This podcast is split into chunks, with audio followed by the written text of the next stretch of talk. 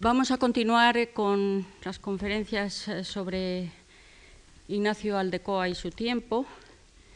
Y para los que no vinieran el día pasado, el martes, quisiera enlazar con lo que se dijo al final, eh, aunque sea brevemente, la publicación de una revista, la primera revista no subvencionada de forma oficial, se llamó Revista Española, se publicó el año 53 y en esta revista hicimos las primeras armas literarias, una serie de prosistas y ensayistas y poetas que ahora son los que están incluidos en la llamada generación del medio siglo o también llamada por Josefina Aldecoa Niños de la Guerra o llamada generación de revista española precisamente.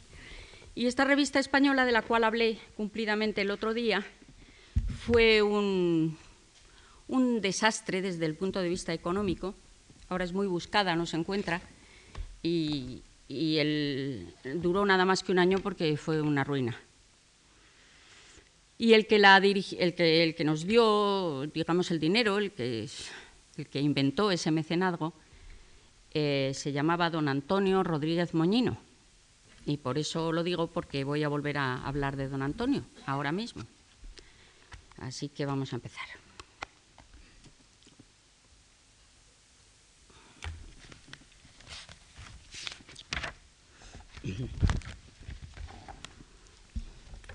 ¿Qué había visto Antonio Rodríguez Moñino en aquel grupo de escritores primerizos a los que protegió?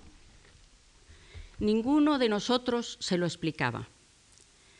Pero sentíamos el espaldarazo de su fe, confiábamos en la perspectiva que abarcaban sus ojos más viejos y perspicaces, más resabiados también, más acostumbrados a encarar la injusticia y el fracaso.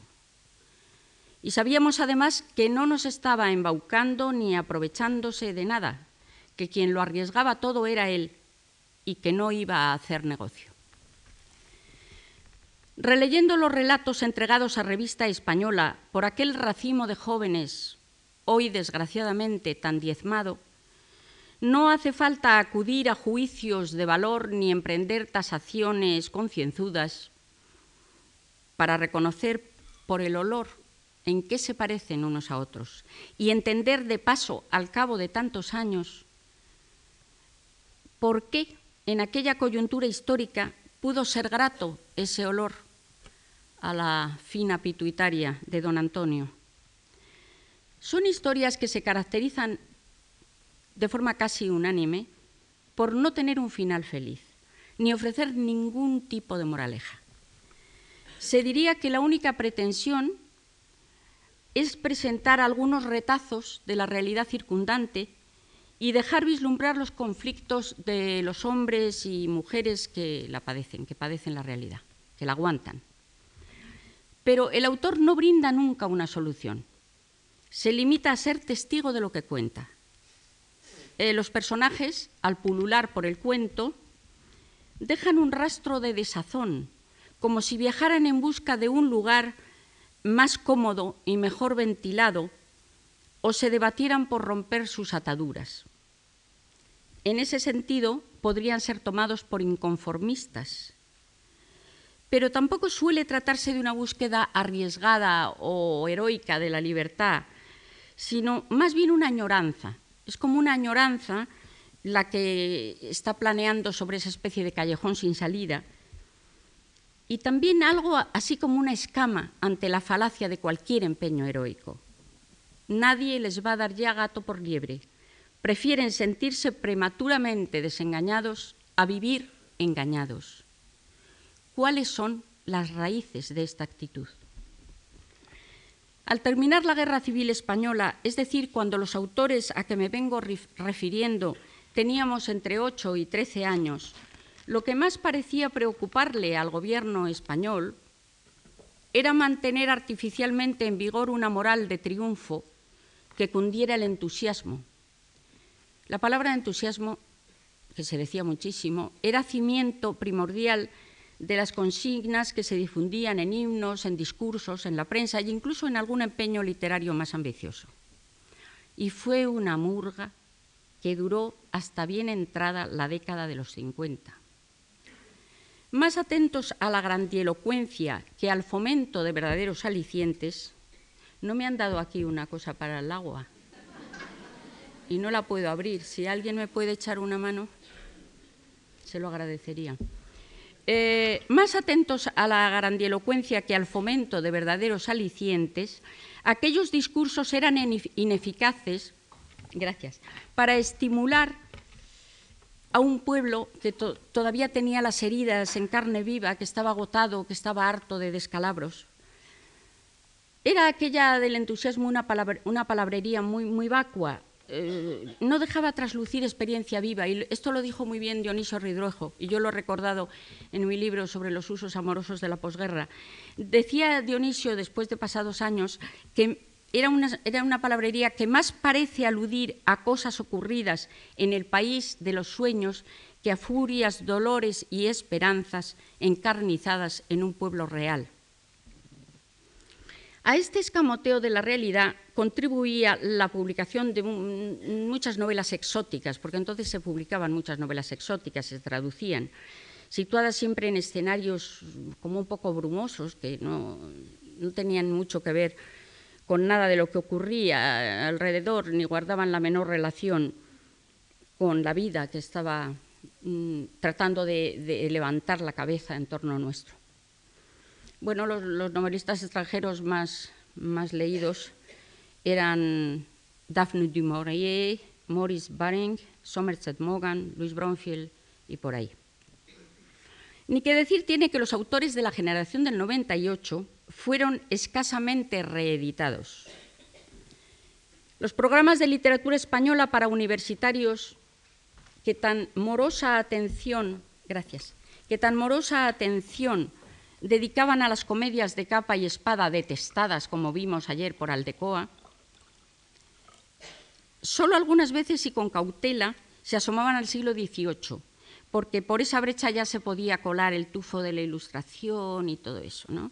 la enciclopedia, y además había que enfrentarse con, el ilustre orensano Benito Feijó, el padre Feijó, aquel desengañador del vulgo al que por haber sido encima fraile era mucho más difícil meterle el diente, porque claro, era fraile, no se atrevía.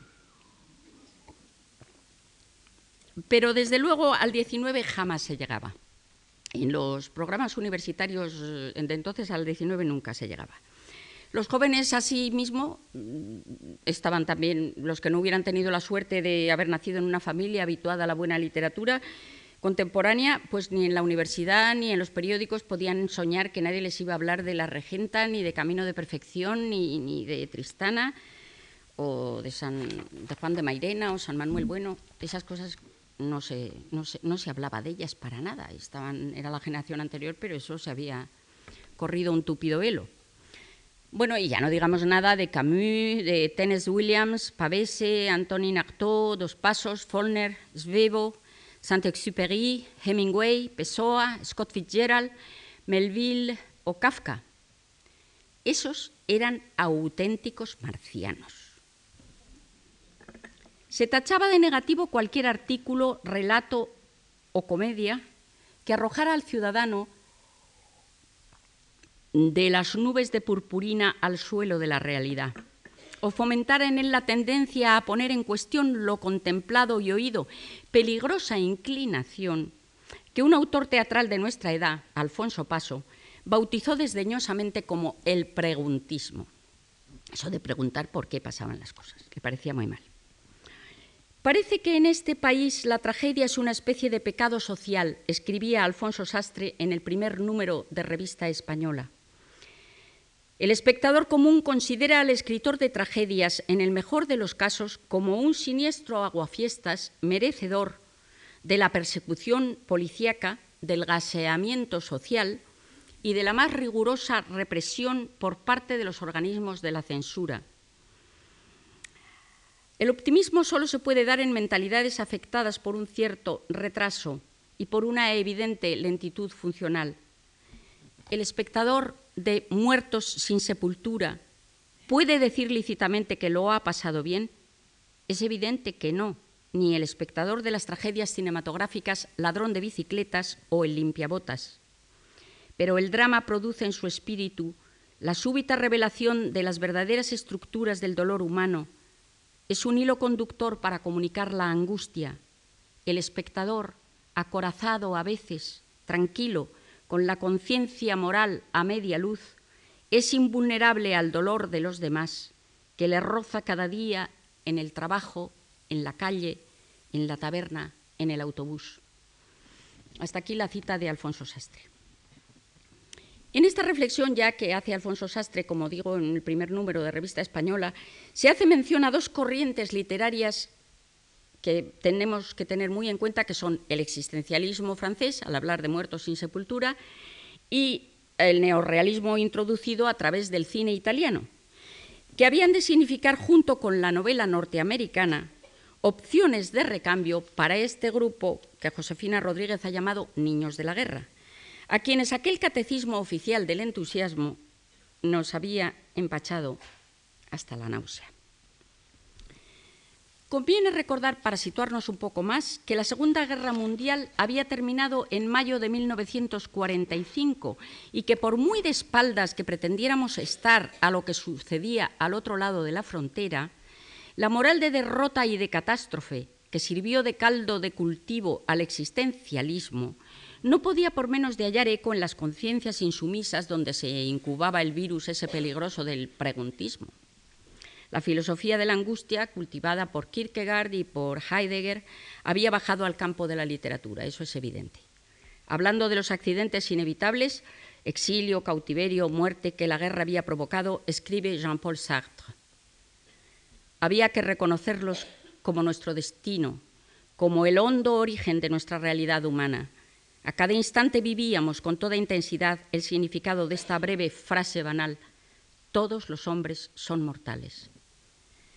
Esta toma de contacto con la noción de muerte también había dejado una secuela de miedo y de, encogimiento en nuestra experiencia infantil, un recuerdo que aunque a veces resultara confuso y, algo incomprensible, nos hacía revivir en ciertas ocasiones aquel sonido escalofriante de las, eh, sirenas anunciando un bombardeo o el llanto de un pariente cercano y las circunstancias de, su desaparición siempre estaban mm, como veladas, se decía siempre en sordina lo, que había, se aludía veladamente a estas catástrofes, pero estaba el rastro de la, de la muerte. En uno de los cuentos de Ignacio Aldecoa, Patio de Armas, se reflejan estas incógnitas provocadas por nuestra guerra civil en el niño cuya curiosidad amordazan los mayores, de donde nacería, claro, el futuro joven preguntista. Es un tema abordado también por Juan Goitisolo en sus primeras novelas Juegos de Manos y Duelo en el Paraíso. Pero volviendo al existencialismo francés, mm, conviene destacar la virulencia y escándalo con que fue recibido en España ya desde los años 40. Jean-Paul Sartre era una de las bestias negras del franquismo, ya se sabe.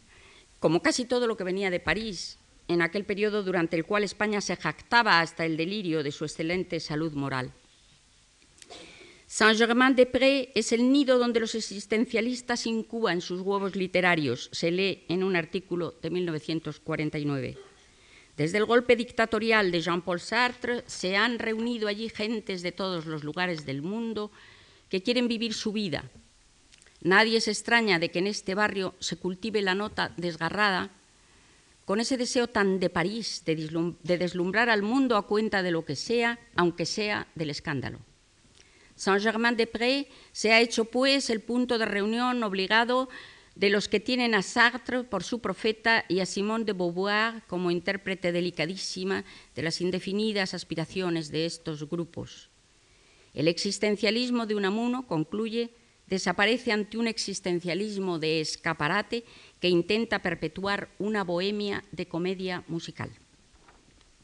Es muy curiosa la falta de memoria de este cronista, o tal vez su mala fe, cuando ensalza la memoria de Unamuno y le pone de modelo, sin mencionar en cambio que en octubre de 1936 tuvo que salir de la Universidad Salmantina protegido contra quienes querían lincharlo y que dos meses después murió confinado en su casa, de la que el general Franco no le permitió volver a salir. También llama la atención, por supuesto, el esfuerzo por caricaturizar al autor del ser y la nada a base de pinceladas mm, más bien grotescas. Las secuelas más temidas del existencialismo eran las que desembocaban en el callejón de la angustia vital, motejada por algunos la enfermedad de moda. Desde luego era una palabra que se oía mucho y que fue ganando terreno al entusiasmo josé antoniano hasta sepultarlo en el baúl de los cadáveres.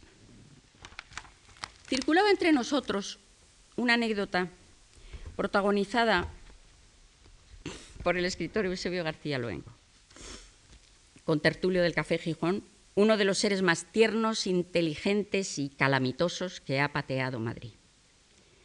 Estaba en la cola del autobús. Lo oyó un amigo que estaba allí, por eso lo contó, con su mujer. Y ella le preguntó que por qué no le dirigía la palabra. Tengo angustia, amparo, contestó. Y ella descartó la excusa con cajas destempladas. Ah, replicó Eusebio, muy airado, y dirigiéndose a todas las personas que con gesto torvo esperaban la aparición del autobús, mientras lo señalaba así uno por uno. Entonces, ese señor puede tener angustia. Esa señorita puede tener angustia. Tú puedes tener angustia. Y yo, tu marido, Eusebio García Luengo, no puedo tener angustia.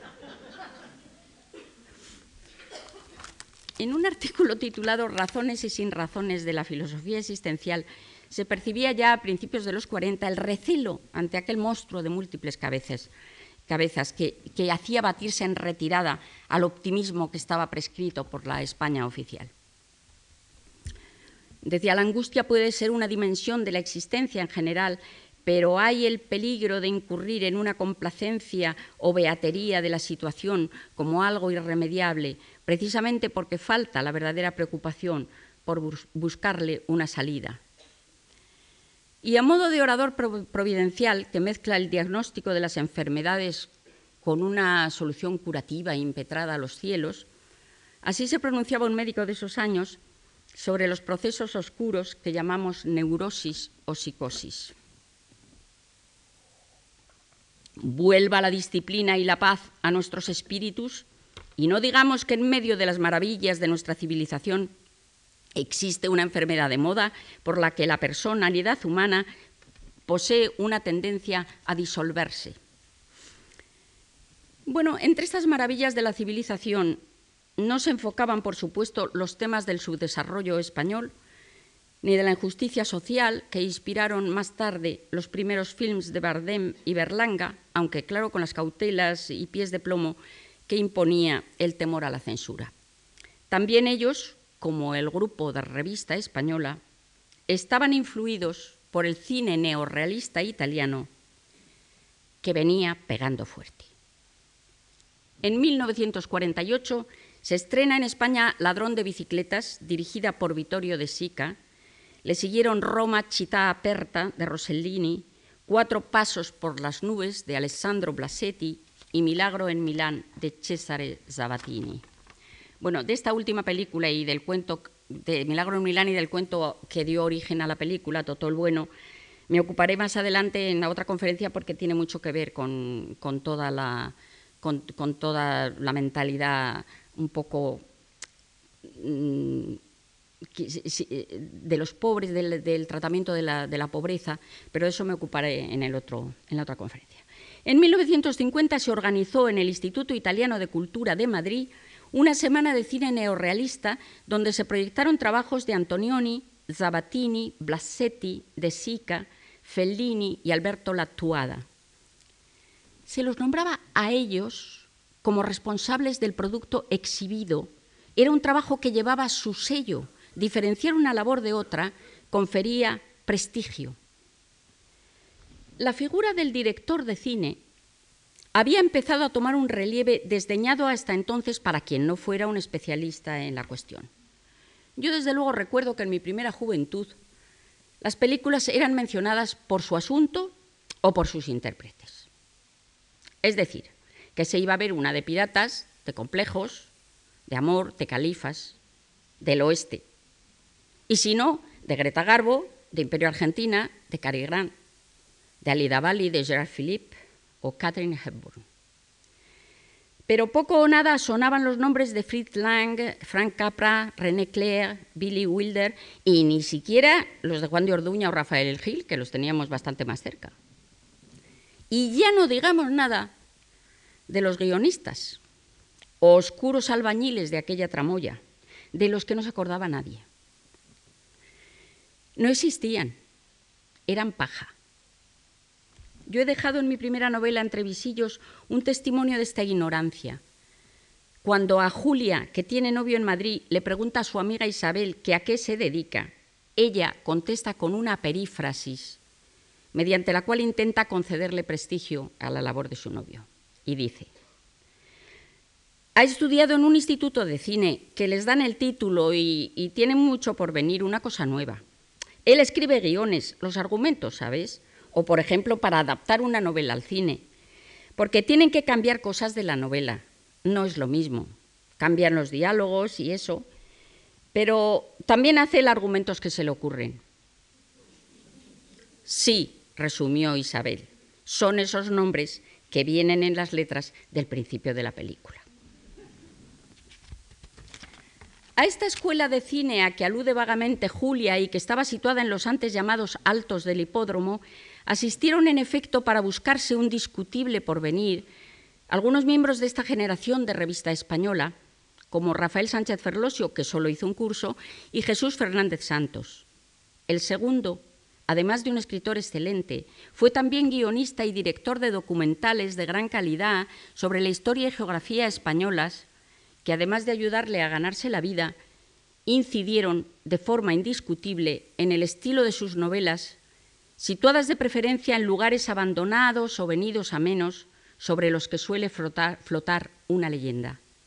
Viajaba incesantemente para descubrir pueblos desconocidos o castillos de difícil acceso, unas veces por cuestiones de trabajo y otras por gusto. Le aplacaba los nervios escapar de Madrid y perderse al volante por caminos vecinales. Fue el primero de nuestros amigos que tuvo coche. El impacto del neorrealismo italiano fue decisivo. Introdujo en nuestro país el gusto por las historias, por las historias antiheroicas, con protagonista a veces infantil, a través de cuyos ojos se mira una realidad adversa, otras un hombre o una mujer, viejos, perseguidos o fracasados. Seres perplejos, indefensos, poco brillantes y casi siempre dejados de la mano de Dios al fijar su atención en la gente de la calle, esos tipos marginados que poblarán luego los cuentos de Ignacio Aldecoa, adolescentes sin oficio, jubilados, oficinistas modestos, campesinos, prostitutas, gente desprotegida que pasa hambre, el nuevo cine no solo estaba proponiendo una denuncia y levantando un testimonio, sino sugiriendo a quienes buscábamos un cauce de expresión distinto para escapar de la mentira, otro punto de vista.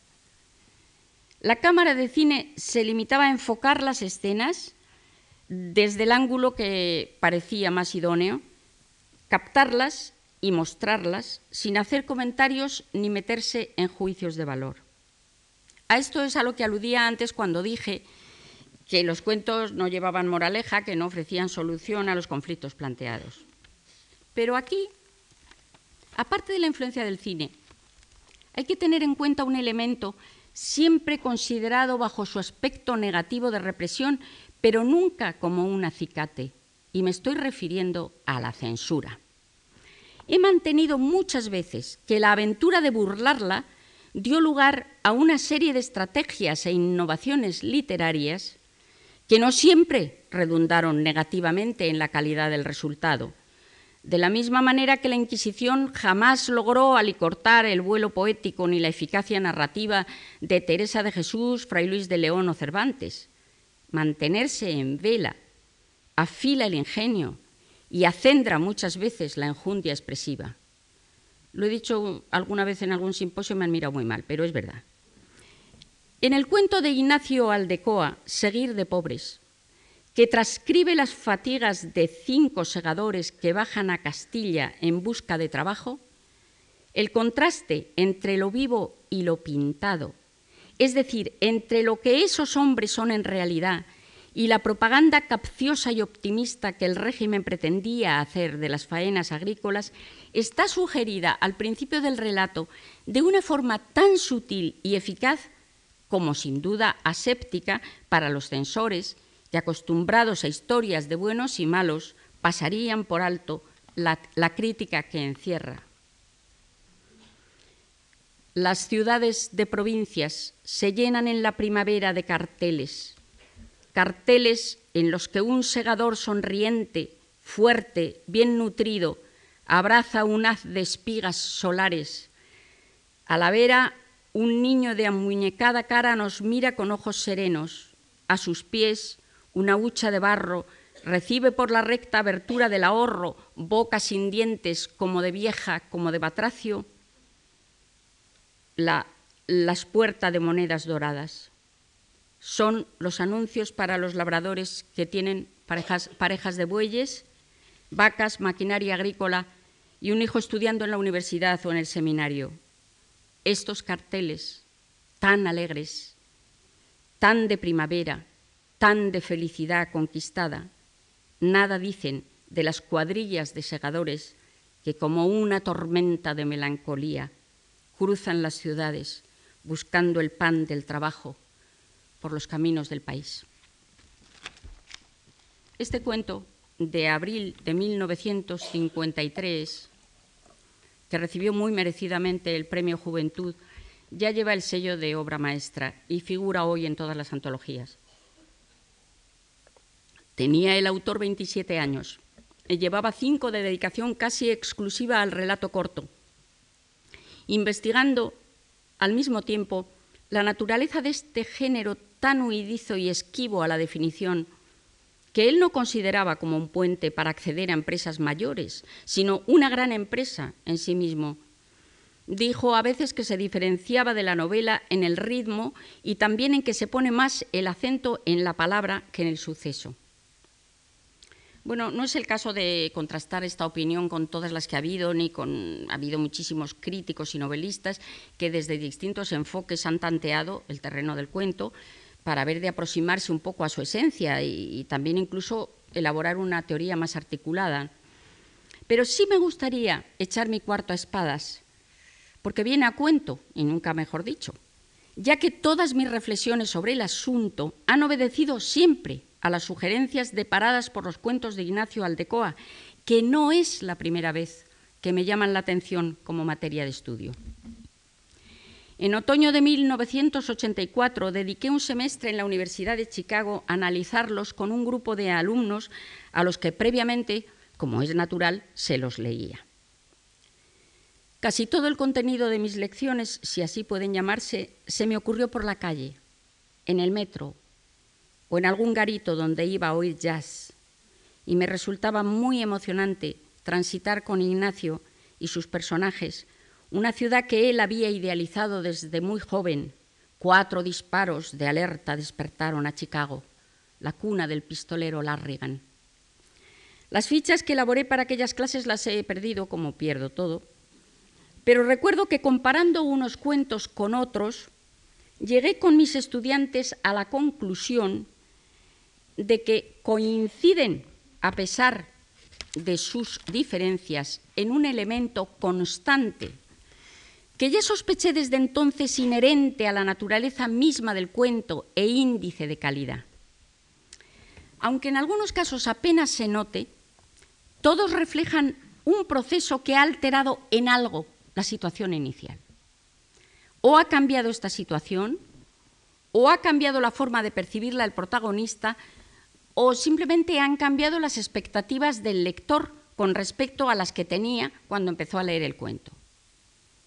Dentro de ese ir del comienzo al final, el autor se complace a veces deliberadamente en mantener el argumento represado en una atmósfera estática, como si quisiera cederle el protagonismo al paso sigiloso del tiempo. Pero Aldecoa se las arregla para hacer entender que el tiempo no es inocente, que lleva siempre la hoz afilada y va cerrando puertas y va tapiando horizontes, aunque finja lo contrario. Es decir, que en cualquier caso se avanza de lo abierto a lo cerrado, igual que pasa en la vida. Recuerdo una fábula de Kafka con la que encabecé mi libro Las ataduras y que también a Ignacio le impresionaba mucho. Ay de mí, se dijo el ratón, el mundo se me vuelve cada día más angosto. A lo primero era tan vasto que me daba miedo. Yo corría por doquier, siempre hacia adelante. Y me sentí dichoso al atisbar por fin lejanos muros a derecha e izquierda. Mas he aquí que estos muros se me vienen cerrando tan rápidamente el uno contra el otro que me veo ya en la última estancia y ahí en el rincón está la trampa en la que voy a caer. No tienes más que volverte, dijo el gato, y se lo comió.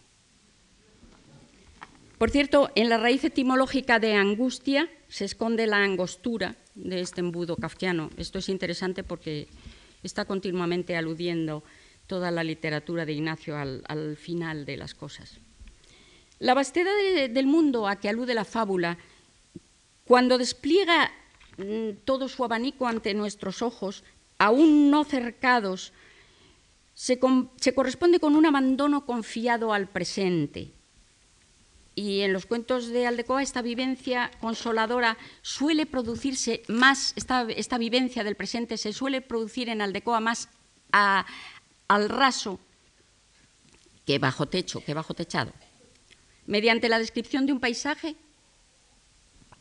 o la referencia a olores, colores y luces que llegan a los sentidos desde la naturaleza, se transmite el mensaje poético de lo abierto, cuya contemplación se vuelve más intensa y significativa en contraste con ese estrangulamiento progresivo de la situación argumental.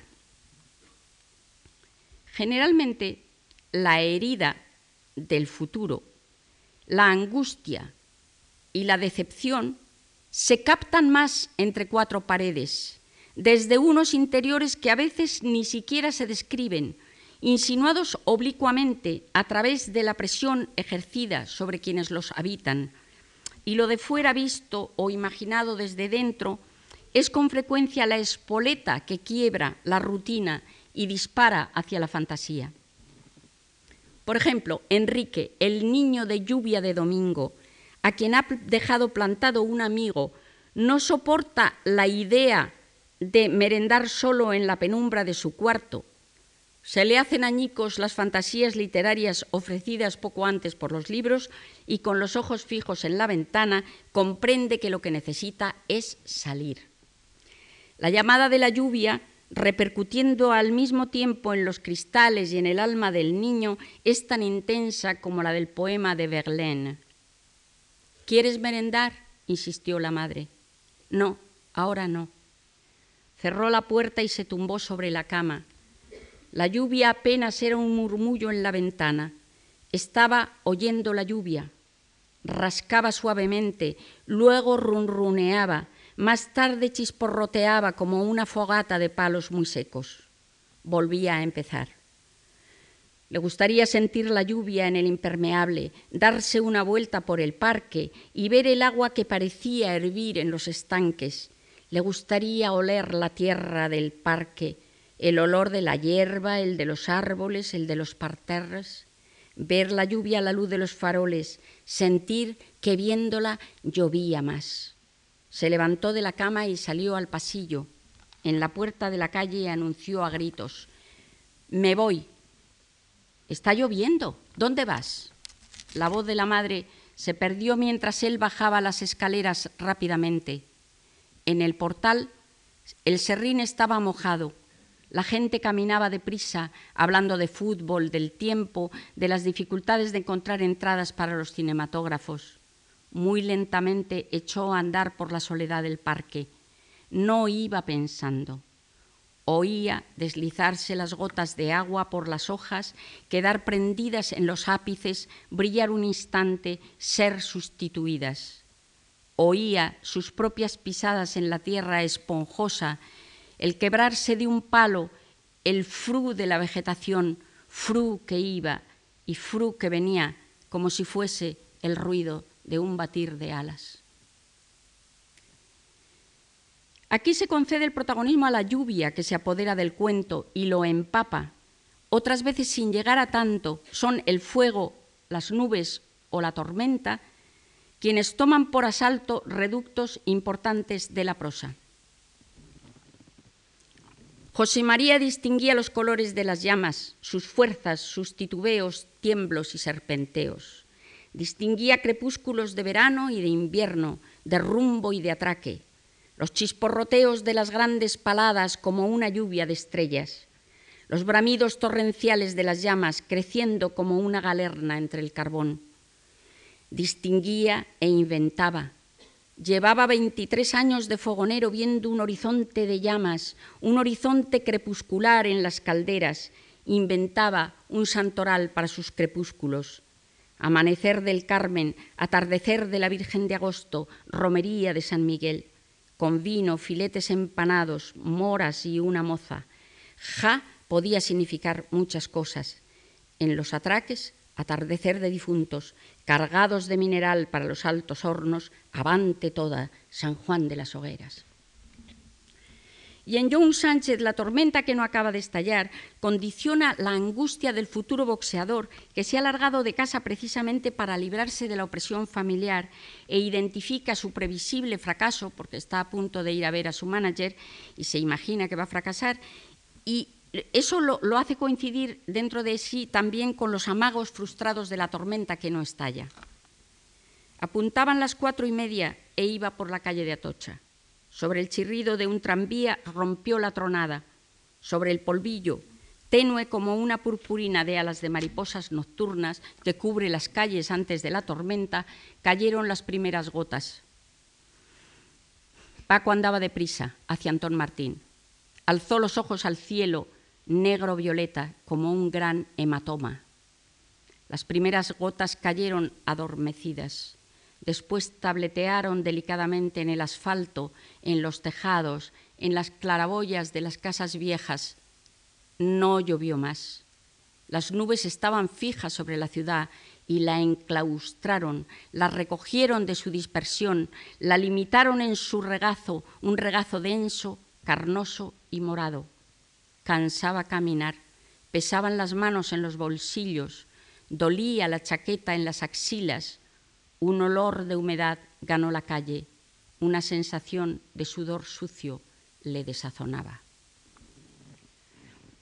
Y en no pocas ocasiones las metáforas de Aldecoa están deliberadamente encaminadas a dotar de alma, voluntad y casi incluso rostro a los fenómenos de la naturaleza.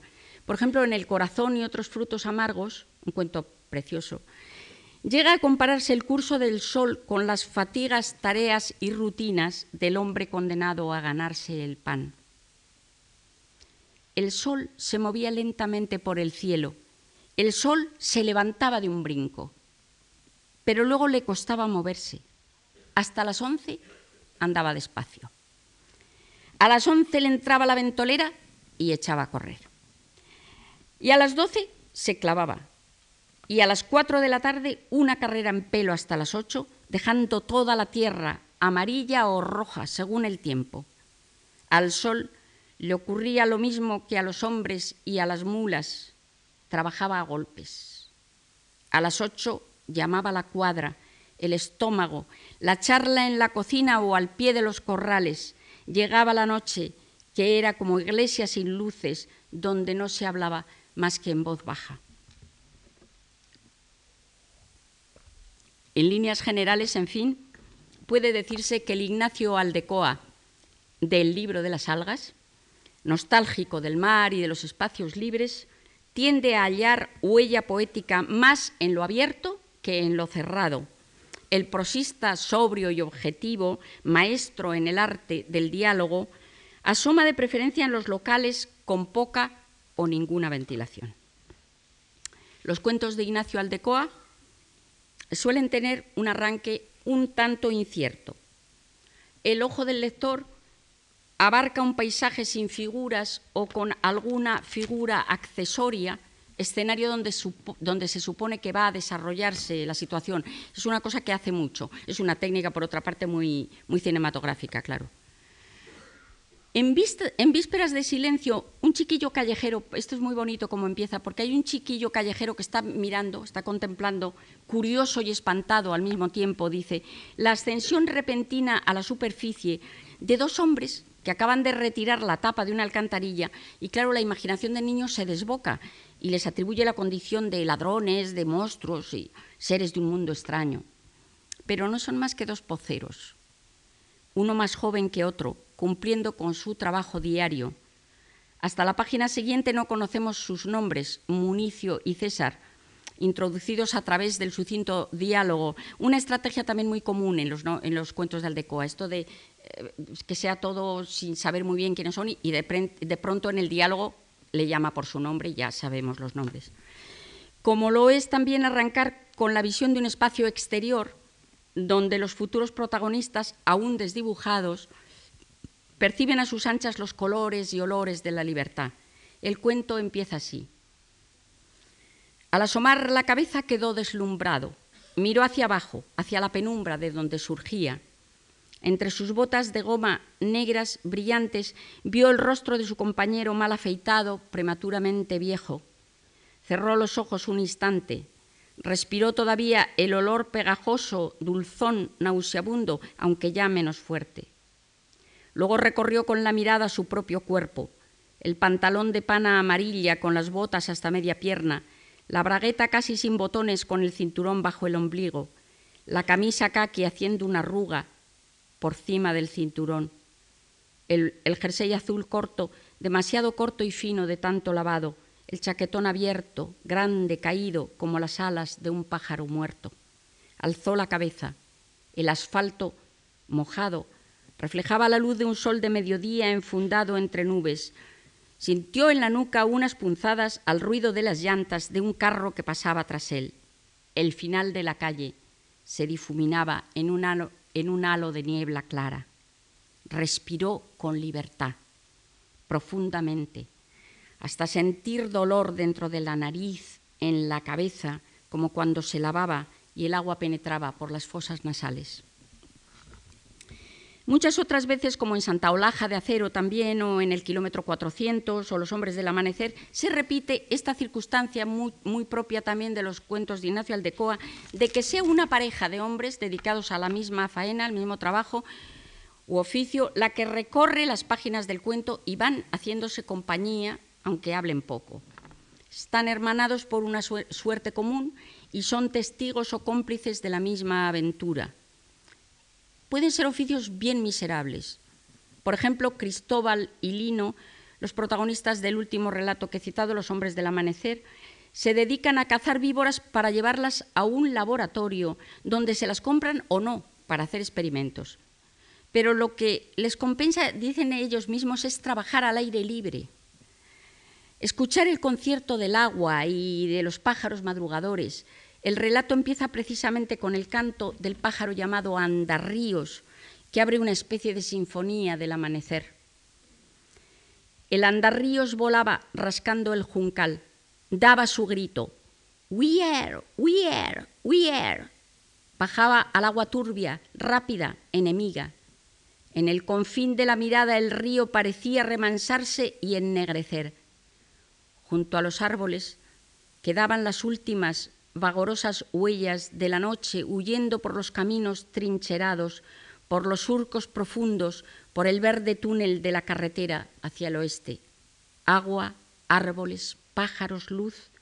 Dos hombres caminaban muy despacio. En el puente se separaron y quedaron escuchando. Golpeaba el, río en los pilares, glogueaban los remolinos como una sucesión de palmadas y en las tollas donde se fijaba la espuma el son del roce de los palos y las ramas atravesadas era vencido por el veloz rumor de la corriente. Lejano ya el grito del andarríos, siseantes las hojas de los árboles, movidas por el vientecillo de la amanecida, la luz, filtrándose a través de las nubes ovilladas, blancas y sucias, también daba su sonido. Pero luego resulta mm, decepcionante el fruto de sus empeños, porque cuando ya se dan por satisfechos, porque han cogido nueve víboras y llevan la caja al laboratorio, el jefe les dice que por ahora que no, que no necesitan más víboras, que traigan ratas, aunque se pagan menos. Y, ya cuando están otra vez de nuevo en la calle, mientras buscan un desagüe para soltar estos reptiles que han apresado, que es una escena preciosa, le participa Lino a su compañero que él no piensa cazar ratas, que le pareció un oficio asqueroso. Pues tendrás, que pues tendrás que cazarlas, arguye el otro. No se puede uno cruzar de brazos, hay que trabajar. Acuérdate de cuando nos encargó avispas. Y ahí es donde Lino ya establece, muy convencido, la diferencia entre ambas dedicaciones, marcada precisamente por la sordidez del escenario que ahora les viene asignado. Dice, aquello era distinto, se estaba en el campo, las alcantarillas no traen más que enfermedades. El aire de las, de las, alcantarillas reblandece las telas de dentro del cuerpo y un día amaneces con algo gordo que no te sale con nada y te mueres. Otro lugar de enclaustramiento es el túnel, cuando interrumpe inesperadamente la luz del paisaje y deja el mundo a ciegas metáfora además muy elocuente para ilustrar el paso que digo de lo abierto a lo cerrado. Nos la proporciona de forma magistral el cuento Santa Olaja de Acero. Entrar en un túnel era entrar en una tormenta, en un negro nubarrón cargado de ruidos meteóricos y sobresaltantes que convertían el paso de unos minutos por él en algo temible, hecho de tinieblas de insólitas coloraciones amarillas y rojas, de furiosos sonidos de hierro y de vapor de fuga. En los túneles largos habitaba la desazón, la desazón de los rostros fosilizados de todos los viajeros que habían querido distinguir sus paredes con los ojos desmesuradamente abiertos, la desazón de los viajeros ancianos que imaginaban horribles catástrofes dentro de túneles interminables, algo intestinal y ciego, tajado del paisaje. El único consuelo de algunos personajes creados por Aldecoa, cuyo sino es seguir de pobres, consiste evidentemente en fundirse con la naturaleza, dejarse anegar por su luz y conjurar mediante el disfrute de esa inmersión en el presente las sombras del porvenir.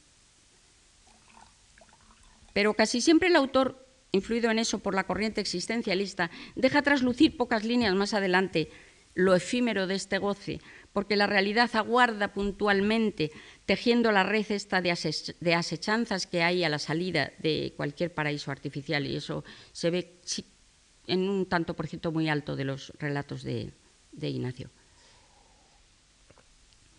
Pocos casos tan emocionantes como el de Sebastián Zafra paradigma de la curiosidad e inocencia infantiles, nacido para ser feliz con muy poco, a quien la, vida empuja temprano a verse enredado en tramas de picaresca que desembocarán en tragedia. Un personaje tierno y algo surrealista que a veces puede recordar al Alfanui de Sánchez Ferlosio y el pórtico de sus andanzas, eh, una tirada de prosa memorable, se abre así con el Martín Pescador recorriendo, investigando, reconociendo el río, el primer chaparrón de la primavera hizo nacer el arco iris. Con el Martín Pescador revoloteando sobre el agua ocre, violenta y arremolinada de los deshielos en las montañas, la orilla tornó su verde apagado y triste del invierno por un verde vivo y hortícola. A la tierra negra de los sembrados comenzaba a brotarle tímidamente un bozo de trigo. A la tierra azul y lejana de los montes se la adivinaba surcada de carrerillas de agua titubeante. Al humilde Sebastián Zafra le ocurría lo mismo que al Martín Pescador, al arco iris, a la tierra y al río. Recorría, investigaba, reconocía, sentía un chaparrón de alegría y un arco de colores en el pecho titubeaba como el agua de los regatos, andaba violento y enmadejado como el agua cachorra del río, era tímido para ver, como el río para brotar, y había cambiado el tono apagado y triste del verde de sus ojos por un verde nuevo y afilado. Al humilde Sebastián Zafra le ocurría simplemente que acababa de cumplir siete años de edad y se daba cuenta. Eso ah, para, para, para la gente que diga que Ignacio Aldecoa es un realista, costumbrista, garbancero. Eso, por ejemplo, queda ahí. Darse cuenta de algo. En eso consiste el germen de las mudanzas, pero también hay mudanzas que pueden pasar inadvertidas.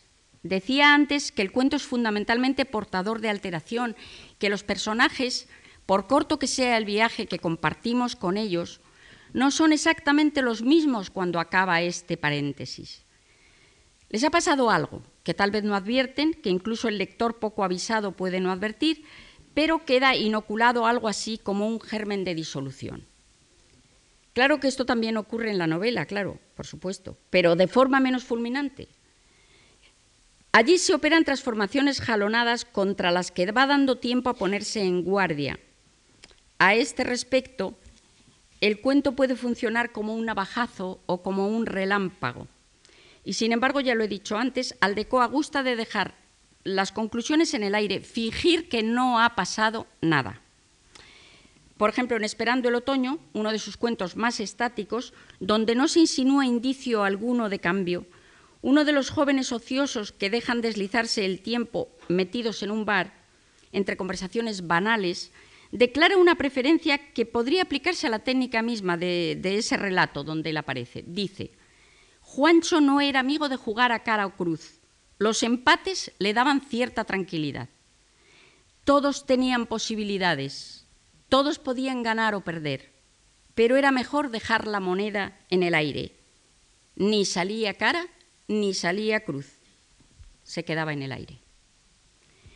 En otras ocasiones señala aún más expresivamente el carácter impresionista de la historia contada, su instantaneidad, como para distraer al lector de la importancia que tiene lo que está pasando y también quien lo cuenta, ese testigo oculto capaz de convertir lo, lo vulgar en extraordinario solamente por el hecho de levantar acta de esa manera y no de otra. Dice en Pájaros y Espantapájaros, de aquellos cuatro sueños se despegaron pocas cosas, un sobresalto, un mínimo frunce de las comisuras labiales, la contracción de una mano, el tecleo instantáneo de unos dedos. No había ningún misterio, no hubo ningún cambio que presagiase algo nuevo, aunque remoto. No hubo ni el correr de un gato, ni la fecundación de una mosca, ni el estampido del canto de un gallo, ni siquiera la precisa expansión fecal de un gorrioncillo todo quedó encantado, como en los cuentos honrados e infantiles, todo quedó fijado por un soplo, tal vez por una linterna, en un solo momento. No es infrecuente tampoco que el final, presentado como un pórtico a algo desconocido e incluso podría pensarse que esperanzador, quede desmentido al repasar las peripecias que anteceden el cuento. Eh, bueno, mejor que explicar lo que quiero decir, pongo dos ejemplos. Por ejemplo, en Jung Sánchez y en Los Pozos, que nos acercan a dos muchachos de extracción humilde, alimentados por el sueño de triunfar como figuras del ring y del toreo respectivamente. Aldecoa nos ha dado durante el relato los datos suficientes para hacernos sospechar que ese final abierto que él deja abierto no puede desembocar en happy end, pero su ficción dentro de la ficción consiste en terminar abruptamente cuando parece que debería empezar la historia. Es decir, cuando Paco sale para su primer combate y cuando Antonio Abanales ve aparecer desde el burladero improvisado de una plaza de pueblo el toro que le va a tocar lidiar. En el último caso se acentúa la ambigüedad con una metáfora, Antonio, en el recinto que tiene delante, a él le ha parecido ver un pozo. Y termina así. Desde el brocal de talanqueras y carros Los contemplaba el pueblo entero. Cuando salió el toro, viejo y negro, el pozo se fue llenando de sombra. En el brocal se hizo un silencio de campo. Bueno, poco triunfo puede esperarse, por supuesto, de quien siente al comienzo de su aventura que cae en un pozo, aunque no dice más, dice bastante. Las peripecias eh, a veces mínimas narradas en, este, en, estos cuentos y también en otras, en otras novelas dentro, que tienen cuentos dentro de la novela, están condicionadas en gran medida por el azar.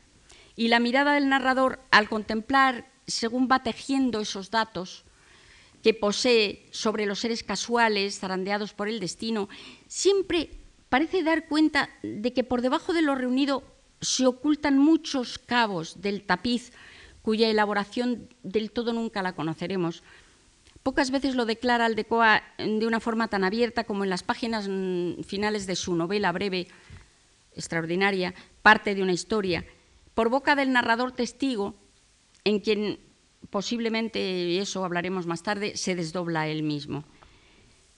Apoyo los codos en las rodillas y agacho la cabeza, contemplando el dibujo de la alfombra, siguiendo su laberinto con los ojos, intentando descifrar el enigma de su comienzo y de su fin. Así, la historia de Jerry, regresando de la muerte en el naufragio, recluido en un corto espacio, en un tiempo medido, y regresando a la muerte, cumpliendo con la ley del laberinto. En el trayecto regido por la ley del laberinto, que va de lo abierto a lo cerrado, siempre espera al final la muerte con las fauces abiertas como el gato de Kafka. Aldecoa siempre lo resalta, o casi siempre, y ha prestado en sus cuentos también una especial atención a las dos etapas que normalmente inician y clausuran este tránsito, la infancia y la vejez. Siendo la infancia como lo es, una etapa de la vida humana, un tramo de la vida humana donde la inteligencia se va espoleando a base de, intuiciones, a base de asombros, es decir, donde todo lo que los ojos ven insinúa algo más de lo que muestra, de lo que se muestra y proponen adivinanzas. Un escritor como Aldecoa lo que está tratando de hacer en todos los relatos donde el protagonista es un niño es rescatar y explorar un fenómeno que, como tantos otros, solamente puede ser explorado o analizado cuando cesa. Y de la misma manera que el escritor adulto fue quien evocaba al niño de pantalón corto que se burlaba de don Amadeo, como vimos el otro día, y descubre en aquella escena el germen de sus rebeldías posteriores, también es frecuente que nos presente a un protagonista adulto, que no es él, por supuesto, pero otro protagonista adulto, metido ya en un cauce de paredes de cemento donde no hay espacio para jugar y cuyo único consuelo consiste en cultivar la nostalgia de aquel tiempo donde se sentía libre de responsabilidades. Así, por ejemplo, Miguel, un oscuro oficinista provinciano, que se ha quedado como sin sombra cuando su amigo Canal abandonó la ciudad para emprender otra vida, se refugia en el recuerdo de su propia infancia y trata de rescatar perfiles y fulgores ya perdidos. Tanto si pasea al atardecer por la estación como si está escribiendo en la oficina aburridas anotaciones a la luz de un flexo, el niño Miguel acompaña al adulto Miguel y es tan protagonista como él en el cuento Camino del Limbo. Miguel alzó el cuello de su gabardina. Le hubiera gustado que le tapara la cabeza. De niño en la cama, cuando llovía, se arrebujaba en las mantas y sentía la sensación de que un cuello muy alto le preservaba del viento, del agua y del frío. Atardece pronto y en las oficinas se han encendido las luces de los flexos. El secante que emplea Miguel tiene el revés tiene al revés impresas las cantidades que han ido sumando o anotando. El secante no sirve ya, como en la lejana edad colegial, para lanzar borrones sobre las carpetas, absorberlos con la punta del rectángulo que forma y luego recortarlo en una mordedura. También Juan, trabajador eventual en una alquería, se siente acompañado por la evocación del niño que fue durante una de las pausas de su tarea, harto de oír las conversaciones groseras de sus compañeros. Juan contaba las estrellas y las agrupaba por docenas, lo mismo que si contara huevos. Era un juego de su niñez, el de las docenicas. Cuando era niño jugaba a hacer docenicas de estrellas con su madre. Se había divertido mucho sentado en el umbral de la puerta de su casa. Todo consistía en tener mejor vista que nadie y el juego no se acababa nunca. Los niños hacían un tubo con la mano. Mira por aquí, ¿cuántas ves? Veo siete. Pues hay lo menos quince. La madre aclaraba, hay más de mil, pero están tan lejos que no se ven. Pero también se da el caso contrario, el del niño que está deseando crecer y, y desempeñar un oficio como el de su padre generalmente, impaciencia que está espoleada por el deseo de intervenir en las conversaciones de los mayores, de ser admitido en el círculo de los que traen algo que contar cuando vuelven a casa.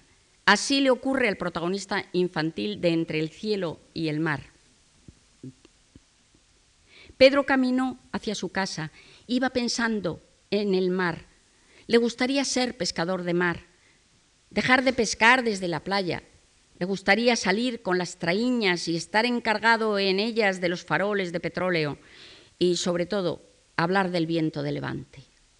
Decir al llegar a casa, con la superioridad del trabajador de mar, como siga esto así, vamos a comer piedras. El levante nos ha llenado la traíña tres veces de mar. Si no llega a ser por el señor Feliciano, nos vamos a fondo. Y decir esto mirando a sus padres alternativamente, ver los ojos del padre casi tristes, casi alegres, y los de la madre temerosos, y contar a los hermanos cómo una morena le tiró un muerdo y él le dio con el cuchillo de partir el cebo en la cabecilla de bicha y la tuvo a sus pies retorciéndose durante más de dos horas. El paradigma del niño libre, audaz, experto y vagabundo lo tenemos en Chico de Madrid, que a sus trece años sabía mucho más de caza suburbana que el más calificado cinegético. Educado en la orilla del Manzanares, tenía algo, según el autor del relato, algo de la agilidad necesaria para trepar a los árboles y también algo de orgullo y bastante puntería, dice. El comienzo del cuento, aunque sea de los que terminan mal, es una auténtica sinfonía donde se exalta la libertad y posibilidades del niño industrioso, aún no aprisionado por el sentido de la responsabilidad. El mejor y más bonito modo de atrapar gorriones es el de la sábana emplomada cuando hay nieve, acercándose a la bandada silbando de distraídas. Si se quiere apedrear a un gato desinflado de hambre y pelón de tiña, lo importante es el sigilo, llevando las alpargatas colgando del cinturón. Para cazar una mariposa es necesario fingirse miope y poseer una boina grande, sucia y agujereada. Tratándose de un perro vagabundo, al que hay que atar una ristra de latas vacías a la cola, la técnica exige guiñar un ojo y caminar a la pata coja como si se jugara. Las lagartijas requieren el cuerpo erguido, la mirada al frente y una delicada y cimbreante varita de fresno. Los grillos piden para que se les haga prisioneros tino y necesidades verecundas. Así, y no de otro modo, son las ordenanzas. El protagonista infantil es siempre emocionante y sugestivo desde un punto de vista literario. En cuanto está animado por inquietudes precursoras ya de ese umbral que le separa de la adolescencia. Si tuviera que elegir entre uno de los cuentos de Ignacio Aldecoa, eh, mira que sería ponerme en un aprieto, creo que acabaría decidiéndome por y aquí un poco de humo, el titulado Y aquí un poco de humo donde el crecimiento de Andrés, un niño de clase media, se hace coincidir con su conquista apasionada y solitaria de la letra impresa. En la primera parte del cuento eh, suele subir a merendar con doña Ricarda, una señora vieja del piso de arriba que vive sola con su criada. Y además de darle de merendar, esta señora pues, le cuenta historias de la guerra de Cuba, en parte para dar desahogo a sus recuerdos y en parte por la satisfacción de ver que mantiene encandilada la atención del niño y que en cierta manera influye en él. A partir de una enfermedad que le obliga a guardar cama durante varias semanas, Andrés se aficiona a leer eh, por su cuenta, claro, a leer a solas libros de aventuras más excitantes en, en los que la imaginación puede participar desbocadamente sin que nadie se la dirija. Y claro, posteriormente, después de esta enfermedad, pues las visitas a la vieja señora se van espaciando y ella comprueba de una manera bastante dura y muy desalentada que el niño atiende ya como por cumplir a sus cuentos y que no los oye eh, con la misma atención, más bien distraído. No sabe eh, al final cómo disimular su aburrimiento.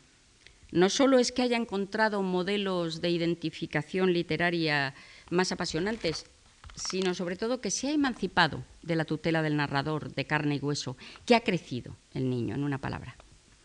En cuanto a doña Ricarda, ya jubilada, la pobre del ejercicio que justificaba su existencia y le devolvía las ganas de vivirla, pasa a engrosar con semejante final la galería memorable de los viejos creados por Ignacio Aldecoa.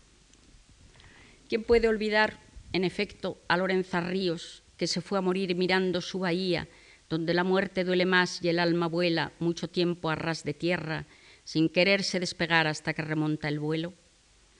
Tampoco es fácil que se nos despinte Roque, el melonero de muy de mañana, cuyo único compañero, el perro cartucho, acaba sus días bajo las ruedas de un automóvil, ni el matrimonio de la despedida, que se separa por primera vez cuando él tiene que viajar a la ciudad para que le vea un médico, ni el pío de Solar del Paraíso, ni la hermana Candelas, ni el caballero de la anécdota, don Julián, que frecuenta a diario el café, pero de cuya vida nadie sabe nada. Estos viejos, sin familia, en la antesala de la muerte, también suministraron argumentos mm, bastante, mm, con bastante frecuencia al cine neorrealista eh, italiano de la época del que hemos hablado antes. Recuerdo, por ejemplo, Umberto D., un film de Vittorio de Sica con guion de Zabatini, donde la cámara seguía con descarnado verismo los gestos y pasos perdidos de un anciano jubilado convertido a ratos en mendigo vergonzante. El, el que hacía el papel, el protagonista, no era un actor profesional y lo hacía todo tan de verdad, porque, porque era de verdad, claro. La sensación lacerante de inutilidad, de estar viviendo ya irremediablemente en la frontera desde donde la vida se capta como un eco confuso e inseguro, nadie la ha sabido describir como Ignacio Aldecoa en su mejor cuento de viejos, Las piedras del páramo. Desde la amnesia casi total que le cerca, el anciano Sánchez, en vísperas de la guerra civil, ha dejado incluso de hacer esfuerzos por recuperar rastros de su vida pasada, como aquel carretero de Atahualpa Yupanqui, a quien llamaban el abandonado. Cuántos vasos de vino bebidos a los sones de esta canción. No necesito silencio, yo no tengo en quién pensar. Pues así el viejo Sánchez. Cerró los ojos y extendió su brazo izquierdo. Pensó que si presionara con la mano a lo largo de la cama, tal vez haría el otro sitio. Hacerlo sería fabricar un recuerdo. Recordar 40 años de un cuerpo durmiendo a su lado, una huella que solamente él podía reconocer. Pero era inútil recordar. María hacía muchos años que tenía su sitio en la tierra húmeda. Y lo mismo que en la oscuridad de sus noches sin sueño le ocurría cuando salía a la puerta de la casa, se sentaba en el pollo mirando el campo e intentando inútilmente descifrar su sentido. Su mirada acuosa no se fatigaba en los planos del paisaje. Hombres y campo, animales y casas eran una borrosa película, un fondo lejano, un vago recuerdo de la realidad. Su oído había dimitido de la brega con los sonidos. No pretendía siquiera captar, iba dejándose invadir, anegándose en el rumor, en el eco de la vida y de las cosas. El mundo era inodoro e insípido, definitivamente destilado en su desinterés. No contaban con él, lo sabía, deseaba que no contaran con él. No debía ser interrumpida su calma lagunar. Quería ser dejado solo hasta la evaporación total, hasta que él se sumase con su última onda de vida al rumor absoluto.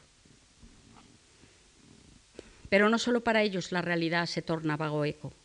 Aparecen también en muchos relatos de Aldecoa otros hombres y mujeres tan marginales como los viejos, condenados a no poder incorporarse al porvenir, a verlo pasar de largo ante sus ojos a manera de tren blindado que los deja en el andén, ateridos, consumiéndose en una perpetua espera de tercera clase. Son los recién llegados del campo a la ciudad, en busca infructuosa, de un trabajo y un techo que los cobije del desamparo en la España del extraperlo y los desfiles de la victoria. De ellos nos ocuparemos el martes próximo. Muchas gracias.